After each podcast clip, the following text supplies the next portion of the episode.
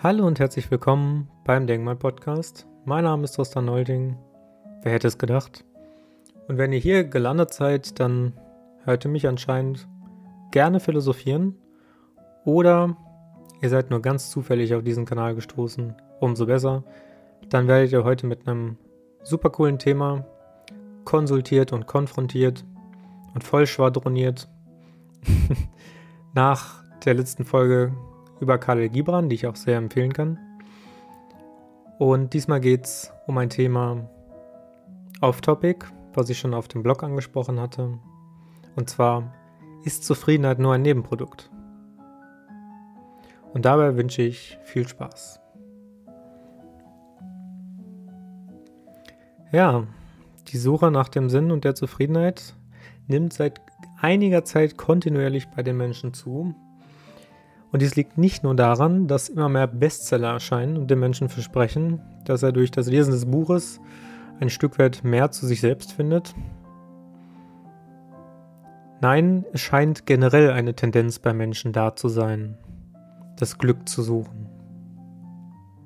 Aber wenn wir einmal von den positiven Bewertungen absehen, die zumeist irgendwie darauf zielen zu erklären, wie das Buch funktioniert oder warum Zufriedenheit für einen Rezensenten irgendwie so wichtig ist, dann bleibt, so habe ich das Gefühl, langfristig kaum irgendetwas Nachhaltiges von dem Ratgeber im Gedächtnis.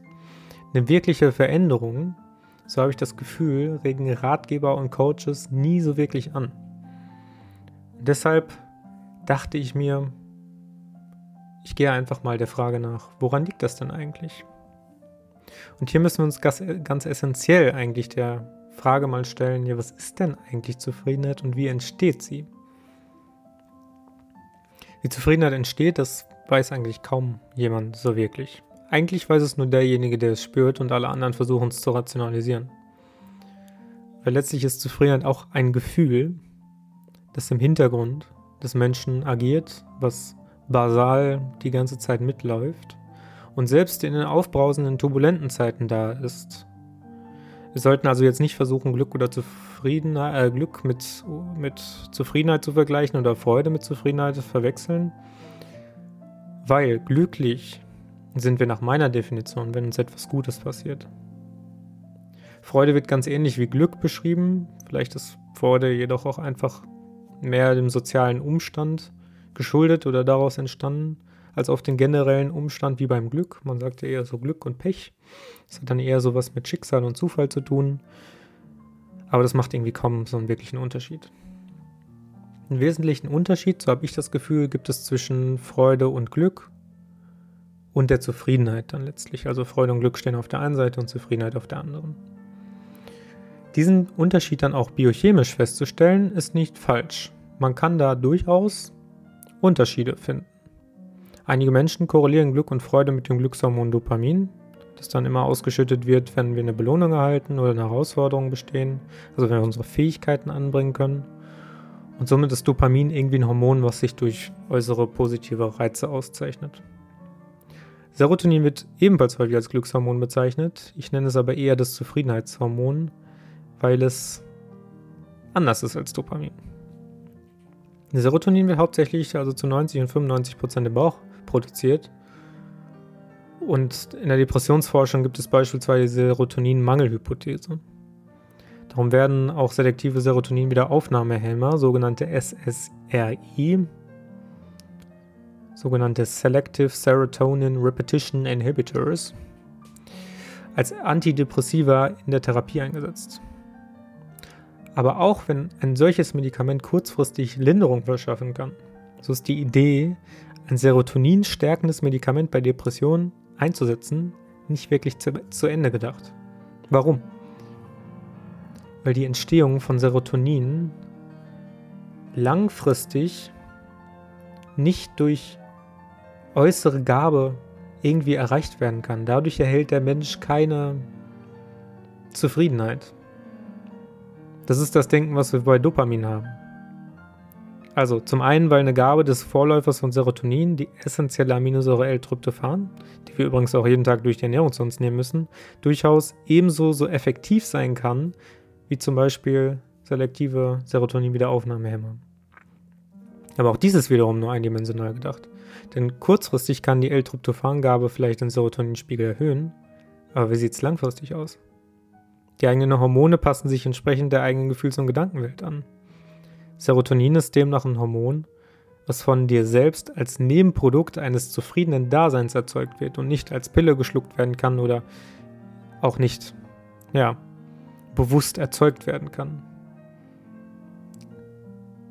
Also nicht, weil du darauf aus bist, erzeugst du Serotonin, sondern weil deine Gefühls- und Gedankenwelt schlicht gesund ist. Du fühlst dich gesund, umgangssprachlich betrachtet, fühlst dich wohl in deiner Haut. Dann entsteht Serotonin von ganz allein.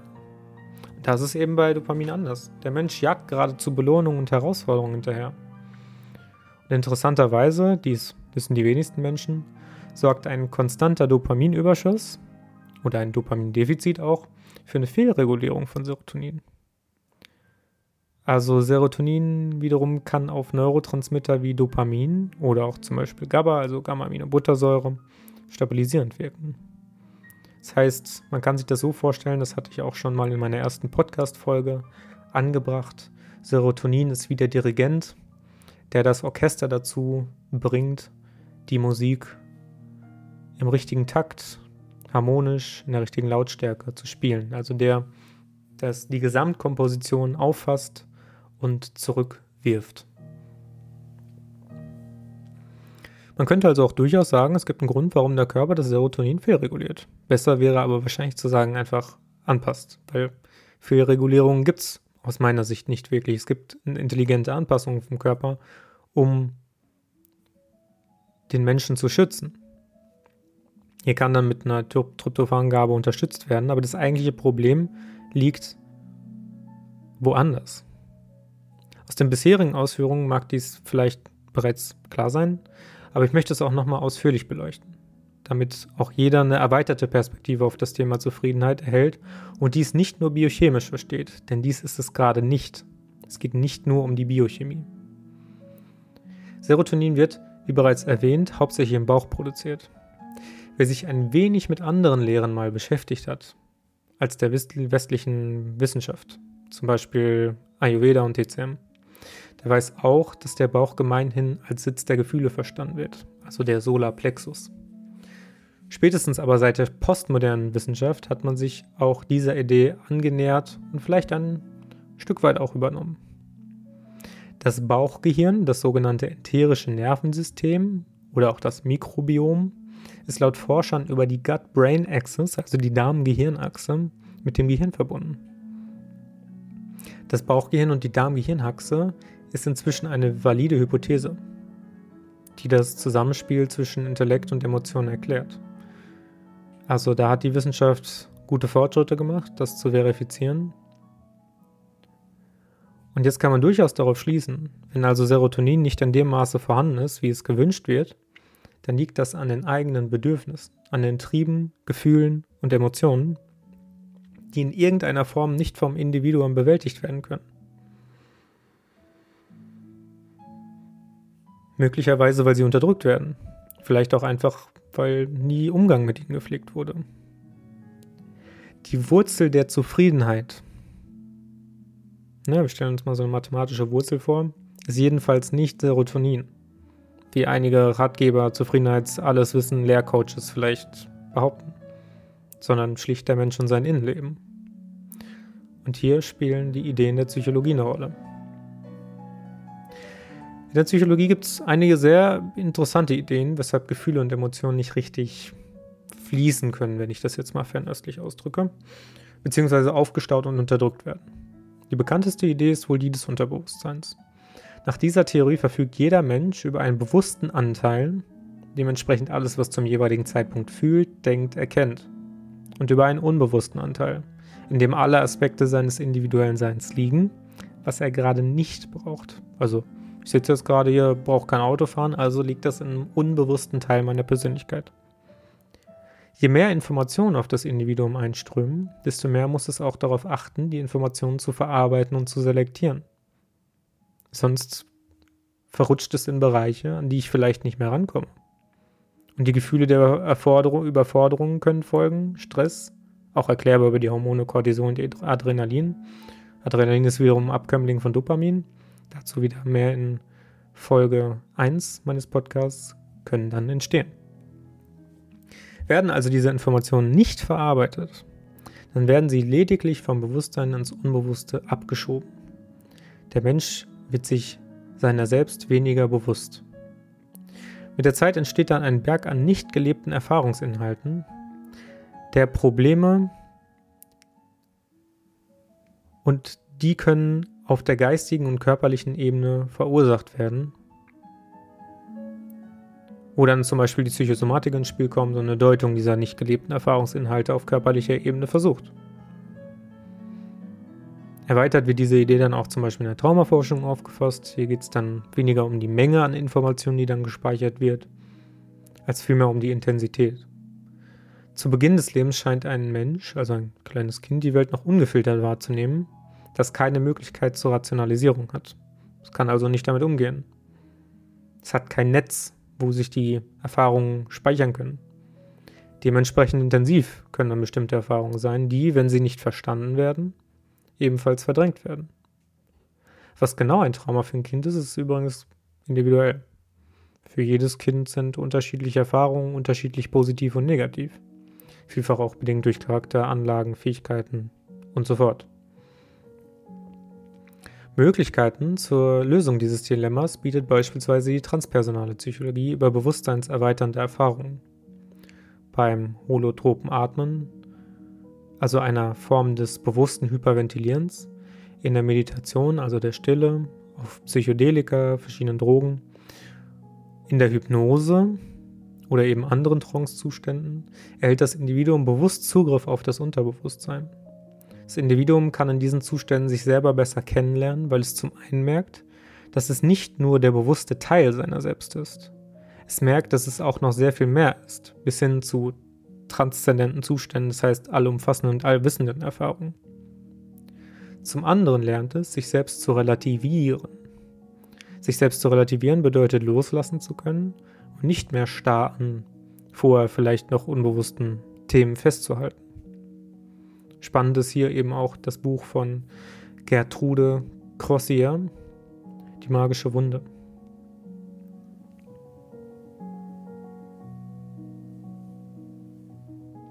Auch die normale Psychologie versucht über die Gesprächstherapie einen Zugang zum Unterbewusstsein des Individuums zu finden. Allerdings ist diese Möglichkeit sehr viel begrenzter, theoretischer und mühevoller. Letztlich hat immer das Individuum die Oberhand über sein eigenes Innenleben, nicht der Therapeut. Somit kann das Individuum den Heilungsprozess verzögern, beispielsweise indem es die Verantwortung auf den Therapeuten verschiebt oder sich selber anlügt. Nun kannst du als Zuhörer durchaus fragen, was, was hat dies nun mit Zufriedenheit zu tun? Und ich werde dir antworten, jede Menge. Letztlich versucht jeder die eigene Zufriedenheit zu erreichen. Irgendwie, auf die eine oder andere Weise. Die wenigsten wissen aber, was es ist oder interpretieren die Zufriedenheit falsch.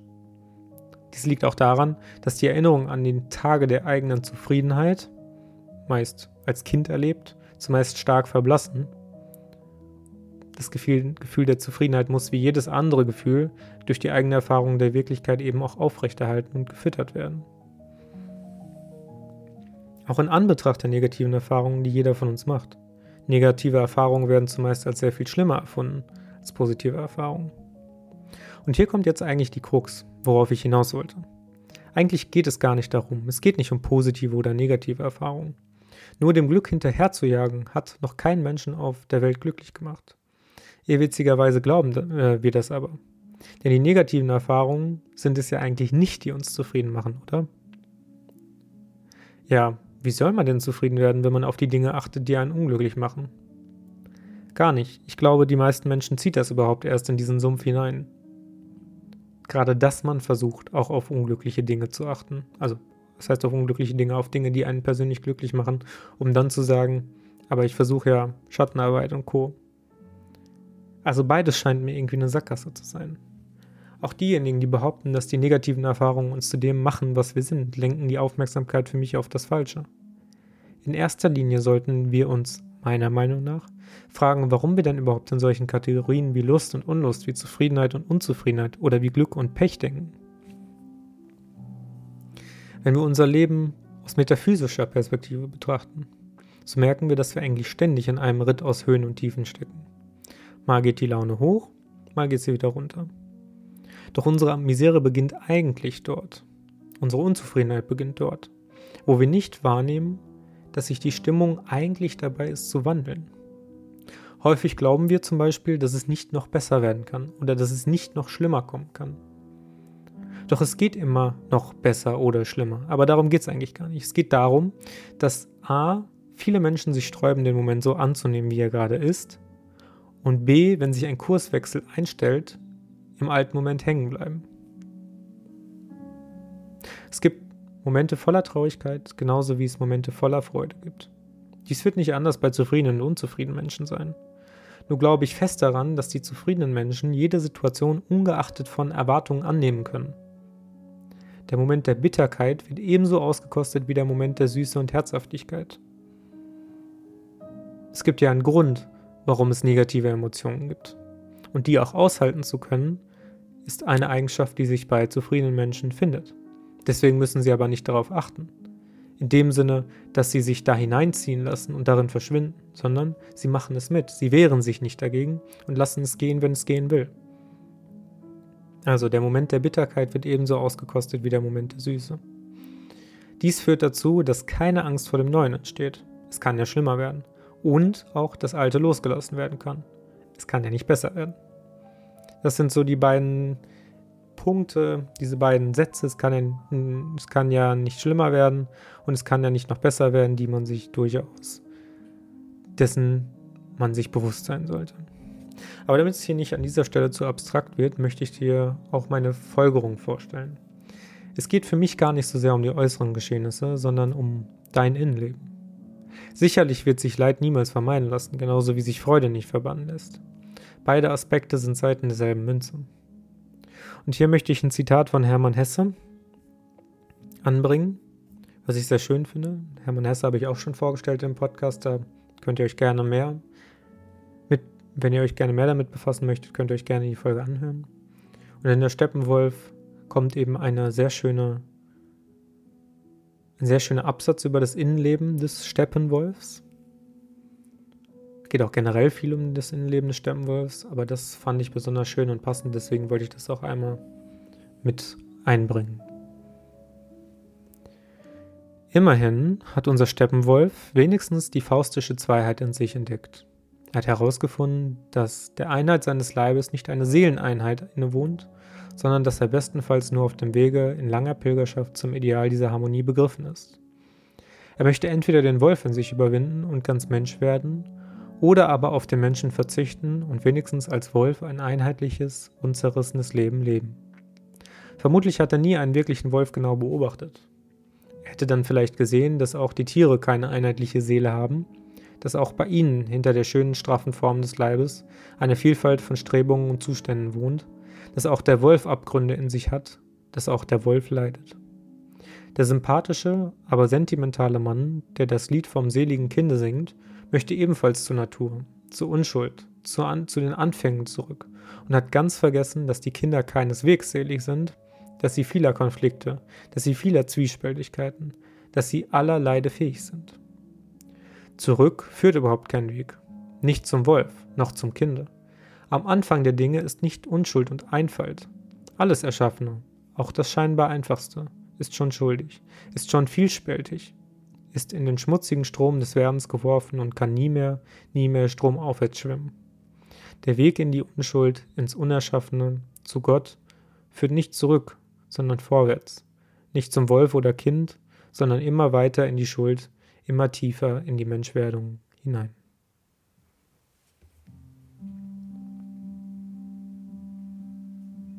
Ja, wunderbare Zeilen, die eine Tiefgründigkeit Hesses, auf die eine Tiefgründigkeit Hesses schließen lässt. Allgemein auch ein sehr tolles Werk, kann ich nur empfehlen, weil man viel über Hesse erfährt. Er hat sich wohl auch sehr stark mit dem Harry Haller, der Hauptperson, identifiziert und seine eigene Leidensgeschichte dort mit inbegriffen. Und was ich aus diesen Zeilen entnommen habe, ist für mich persönlich, dass Zufriedenheit durch das Resultat entsteht, dass du dich einfach mit dir selber befasst. Nicht, dass du solchen Illusionen wie Zufriedenheit hinterherjagst, sondern dass du deinen inneren Reife- und Wandlungsprozess beobachten und erleben sollst, sodass sich die Zufriedenheit ganz natürlich daraus entwickeln kann. Eigentlich gibt es für einen Menschen keinen vorgefertigten Weg. Es gibt nicht die eine Richtung. Es gibt nicht dieses oder jenes, was er tun soll. In jedem Selbstwerdungsprozess ist Leid inbegriffen. Deswegen können wir den Leid, das Leid nicht ausblenden. Das allergrößte Leid ist dann aber nie wirklich zu lernen, wenn man selber ist. Und sich dies eingestehen zu müssen. Für mich ist also der Zufriedenheit hinterherzujagen ein Paradoxon. Auch die Biochemie, die Psychologie, die Philosophie oder sonstige Wissenschaft verstehen zu wollen, hilft da nicht weiter. Kein Konzept mag das für mich zu, äh, zu leisten. Zufriedenheit kommt für mich nur durch dich. Dich als ganzheitliches Wesen mit allen Aspekten des Seins, Bios, Psyche, Soziales. Also fang damit an, dich selbst mit dem zu befassen, was wichtig ist. Und das bist du.